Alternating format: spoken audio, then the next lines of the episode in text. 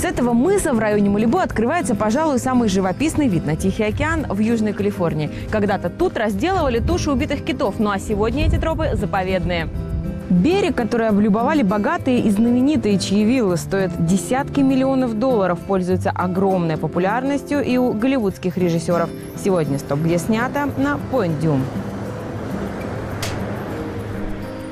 На картах Пондюм появился в конце 18 века. Мореплаватели допустили ошибку в написании. Вместо фамилии священника Франциска Дюмца, в честь которого были названы эти места, они указали Дюм, да так и оставили. Туристы тут бывают редко. Райский уголок будто спрятан от лишних глаз, но он то и дело мелькает в кино.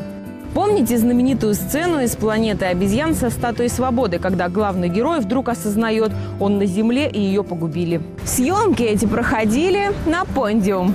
Именно тут создатели «Железного человека» поселили героя Роберта Дауни-младшего по фильму. Его роскошная вилла расположена на этой вершине. На самом же деле никакого особняка на Пуэндюм, конечно же, нет. Любое строительство на этой заповедной территории запрещено. Ну а сам дом был создан с помощью компьютерной графики. Роскошные Кэмерон Диас Деми Мур из «Ангелов Чарли» щеголяли в купальниках именно по этому пляжу. Тут же снимали сцены для Перл Харбор, Большого Лебовски, «Целуй меня насмерть», а в фильме «День Д» 6 июня этот берег сыграл роль Нормандии.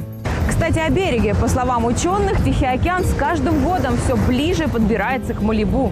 По прогнозам специалистов, если уровень океана продолжит расти с такой скоростью, то через 80 лет дома на берегу и вот эта часть Пуэндюма окажутся под водой. А созерцать всю эту красоту нам останется, лишь пересматривая фильмы.